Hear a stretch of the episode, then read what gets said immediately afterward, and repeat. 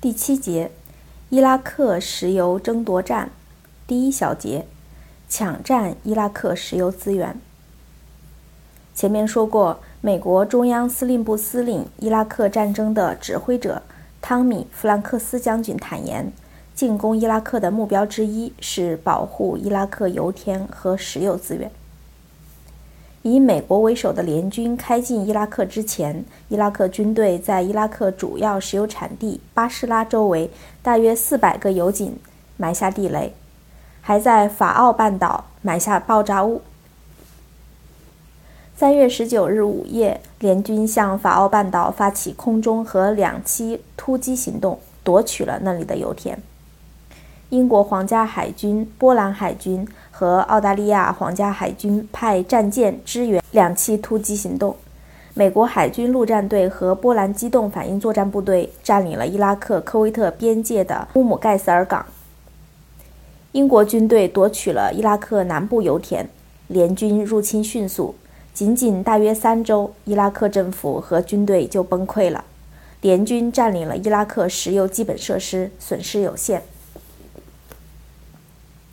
美国著名能源服务公司哈利伯顿子公司迅即进入伊拉克油田进行设备维修和灭火。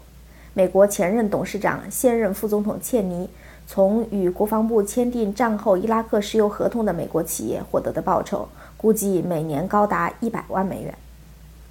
二零零三年三月二十日，联军入侵伊拉克后，迅速抢占了伊拉克的主要油田和炼油厂。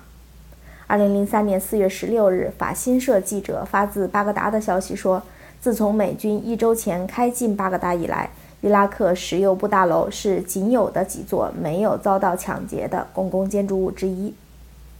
美军对这里实行二十四小时监管。巴格达居民抱怨说，美军应该采取更多行动来防范抢劫。但是，当博物馆、银行、宾馆和图书馆遭到洗劫的时候，石油部大楼却完好无损。考虑到英美极力否认战争反对者关于推翻萨达姆的战争是受石油贪欲驱使的指责，这一现象充满象征意义。在石油部大楼附近居住的哈桑医生说：“他们来自世界的另一端。”你认为他们会为我们做许多事情吗？他们来到这里只是为了石油。居民们强调，仅一墙之隔的水利部大楼已被人放火烧毁。美军攻占巴格达后，逮捕了伊拉克前任和现任石油部部长。荷枪实弹的士兵包围了石油部大楼，在石油部周围设立了保护性警戒线。石油部完好无损。部内成千上万份贵重的、能保证安全开发伊拉克石油的地震图完好无损。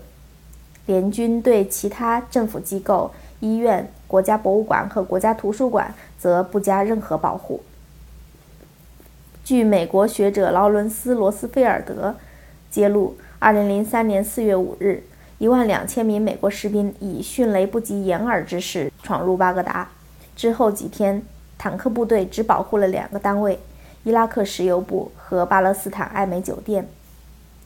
美军要求一批外国记者躲藏在这家酒店，准备采访和报道4月9日萨达姆雕像被推倒的过程。接着，伊拉克国家博物馆被洗劫一空。罗斯菲尔德指责美军没有采取任何措施阻止在眼皮底下发生的抢劫。他对美军纵容遍及各处抢劫伊拉克考古遗址的行为感到愤怒。他说：“美国军人认为自己是战士，不是警察。在小布什政府发动伊拉克战争以前，没有任何人想到文化，没有想到与战争相关的遗产保护工作。”谢谢收听，我们下期再会。